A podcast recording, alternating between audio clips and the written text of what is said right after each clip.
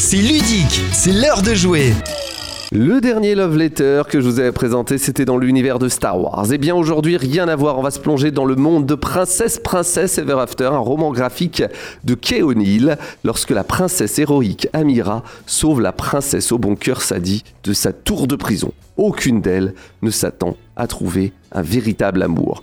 La version originale pourrait se résumer ainsi. Dans Love Letter, les joueurs essaient de faire livrer leur lettre d'amour à la princesse qui s'est enfermée dans la tristesse après la mort de la reine.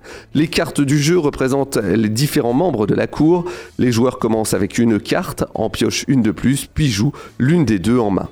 À la fin du jeu, les membres de la cour restant dans sa main représentent celui qui porte votre lettre à la princesse. Le joueur avec la carte de valeur la plus élevée restant dans sa main remporte la manche. Le premier à remporter un nombre défini de manches en fonction du nombre de joueurs remporte la partie. Alors depuis cette première version, il y en a eu un beaucoup d'autres car c'est un jeu qui se modifie très facilement. Le dernier que j'avais fait, hein, c'était dans l'univers de Star Wars, mais on avait eu aussi un Marvel. Cette version du jeu respecte l'objectif initial de Love Letter, à savoir que votre lettre d'amour soit livrée à la princesse Isadora. Elle est au grand bal du palais des princesses, Sadie et Amira. Pas besoin d'envoyer les lettres d'amour à ces deux-là, car elles sont amoureuses l'une de l'autre.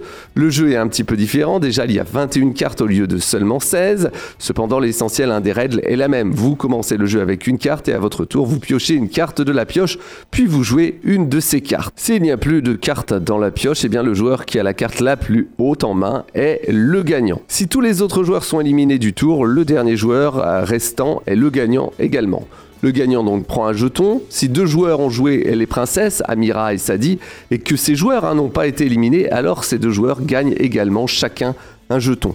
Par contre, méfiez-vous de l'ogre, car s'il a la plus forte valeur du jeu, 9, s'il est joué ou défaussé, vous quittez immédiatement la manche.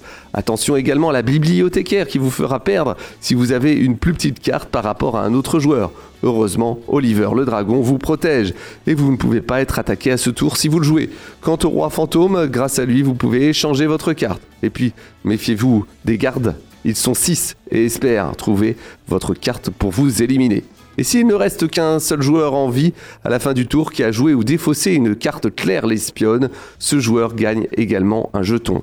La partie est gagnée hein, par le joueur qui atteint 4 jetons, par exemple si vous jouez à 4. Dans cette version que nous propose Ori Games, Love Letter Princesse Princesse, il y a quelques cartes supplémentaires et chaque rang a sa propre capacité spéciale. Les chiffres hein, et les capacités sont bien sûr indiqués sur une aide de jeu. L'autre chose à noter est que les cartes de cette version ont une taille de celle des cartes de tarot et ça franchement c'est appréciable. Comme pour tous les jeux Love Letter, il est franchement incroyable de voir à quel point la stratégie peut être dérivée d'un si petit nombre de cartes. Le jeu vous oblige à jouer vos cartes au bon moment pour éviter d'être éliminé. Le thème vous intéresse ou non, les changements apportés au gameplay sont suffisamment intéressants pour que je vous recommande d'essayer celui-ci.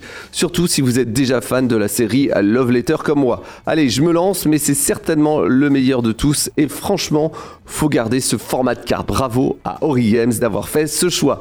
Love Letter, on continue d'en parler avec Morgan d'ici à quelques instants. C'est ludique, votre émission sur les jeux de société. Et le vendredi, c'est week-end ludique, un week-end aujourd'hui placé sous le signe de l'amour et de Love Letter. Bonjour Morgane. Salut. Alors Morgane, tu vas nous parler de Love Letter, un jeu de Seiji Kanai. Je sais pas si ça se dit comme ça. Aucune idée. D'accord, ok. Il est japonais, je pense, hein Oui, c'est ça. Allez, vas-y, je te laisse. Alors du coup, Love Letter, c'est un jeu de cartes rapide. Euh, donc on a la, version de base qui existe. Euh, toi, tu as présenté celle de Princesse Princesse qui Mhm. vient de sortir. Mais du coup, on a une version de base où on va devoir prendre des risques et bluffer du mieux possible pour faire parvenir notre lettre d'amour à la princesse. Euh, pour jouer, on va mélanger des cartes. On va défausser la première et chaque joueur va récupérer une carte avec un personnage dessus. C'est le personnage qui va transporter leur lettre. Mais elle va rapidement changer et on va devoir sans cesse s'adapter à notre nouveau personnage. À votre tour, vous allez piocher une carte. Vous choisirez une de vos deux cartes en main que vous poserez face visible en résolvant son effet.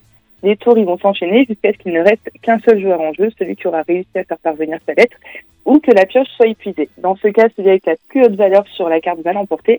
Euh, parmi les effets possibles, on va pouvoir refaire sa main, deviner la carte d'un joueur et l'éliminer du coup si c'est la bonne. On aura vraiment un côté bluff et déduction Ouais. qui vont être euh, à fond dans, dans Letter. Et du coup, avec la sortie du Love Letter Princesse Princesse, c'est l'occasion de parler des précédents Love Letters qui sont sortis, parce qu'il y en a eu pas mal Ouais. qui sont, qui sont sortis. Ça a été une bonne licence quand même. On a déjà pour les amoureux de Marvel, on a une version Le Gant d'Infinité qui verra un groupe de super-héros affronter Thanos. Un des joueurs va incarner Thanos pendant que les autres seront ligués ensemble pour le stopper et réduire ses points de vie à zéro. Thanos, quant à lui, va devoir terrasser les super-héros et récupérer les six pierres d'infinité dans son deck. Les joueurs qui incarnent les super-héros pourront donc faire appel à des icônes Marvel comme Iron Man ou Spider-Man pour monter leurs attaques contre Thanos. On retrouve les bases du jeu de Love Letter, mais avec une version sans élimination, parce que du coup c'est tout ce qu'on Mais oui. Ouais. donc voilà, il n'y a pas d'élimination comme dans le Love. Ouais. Letter. Ouais, c'est ça. Euh, on a aussi une version Star Wars avec euh, le palais de Jabba. Ici, une infiltration a eu lieu dans le repère de l'infâme Jabba le Hutt. Et il va falloir utiliser les compétences des héros de l'Alliance rebelle et celles des résidents du palais pour vaincre les adversaires. Ici, par contre, c'est chacun pour soi. Il faudra être le joueur qui remporte le plus de points de victoire pour gagner. Euh, dans cette version, on a aussi des cartes missions qui permettront de donner une bonne rejouabilité au jeu, même si généralement le letter de base c'est quand même très rejouable. Enfin, je sais que moi, je Oui. m'en lasse pas quand Bah je joue, ouais. donc euh, Tu t'en lasses pas de Love Letter. c'est ça. Nous, on y a joué tout le week-end. Donc, Ah euh, oui, quand même. ouais. On s'est mis les parties. On a aussi une version Love Fast Letter avec euh, le mythe de Cthulhu. Ici, pas d'amour de princesse, on part dans les années 20. Avec une lettre des plus étranges qui a été reçue de notre cousin au sujet d'un pharaon noir et son, et son trésor. Mais comme il semble avoir disparu, nous, on va mener l'enquête. On a parmi les cartes disponibles, on en a 16 qui ont un effet sain et euh, 9 qui ont un effet sain, mais aussi un effet folie, digne du mythe de Knouvé, du coup. Euh, dès qu'une carte folie va apparaître dans la défausse d'un joueur, il devient fou et il va devoir à chaque début de tour révéler un nombre de cartes de la pioche qui correspond au nombre de folies qu'il a devant lui. Si jamais il y en a une qui a encore un effet folie, il sort une carte qui a un effet folie, il est éliminé immédiatement. Ok. Voilà, donc là encore, on a le, le principe qui change un peu. En France, on connaît surtout celle-là, mais c'est vrai que dans le monde, il y en a eu plusieurs qui sont sortis. Euh, il y a eu une Batman, il y a eu une The Hobbit, Ah oui. euh, ouais, il y a eu Adventure Time. Après, il y a eu des versions print and play aussi qui sont sorties euh, en, enfin, sur le net. Euh, on a eu une version Noël, une version mariage, euh, une version japonaise. Enfin, vraiment, on en a plein qui sont Et sortis. il y a un truc euh, qu'on n'a pas eu, j'ai l'impression. On n'a pas eu une version Disney? On a failli une version Disney. Alors, je crois qu'il y en a une qui est sortie en print and play, mais qui n'est pas officielle du coup. Ah d'accord. Euh, mais voilà, ça serait bien qu'ils fassent une version Disney maintenant. Mais ou Harry oui. Potter, au choix. Obligé quoi. Mais du coup, voilà, on a, en fait, il y en a certaines, c'est juste une rethématisation, euh, comme celle du mariage ou de Noël, ça a été juste la rethématisation. Et du coup, il y en a d'autres qui apportent des twists aux règles de base. Donc, c'est vraiment euh, sympa de retrouver ce Love Letter en plein de versions différentes. Et c'est vraiment une, une licence qui fonctionne très bien. Un love letter qu'on a l'avait- l'habitude de retrouver dans un tout petit sac. Euh, Eh bien, cette version Princesse Princesse euh, est dans une boîte. Déjà, ça a changé euh, d'éditeur pour, pour l'occasion, puisque c'est c'est Ori Games. Et alors, ce que j'aime dans cette version, c'est le format des cartes. Ça, et- Oui, c'est ça, je crois que c'est des cartes tarot. Ouais, c'est ça, on est parti Ouais. sur des cartes tarot et c'est quand même euh, beaucoup plus agréable.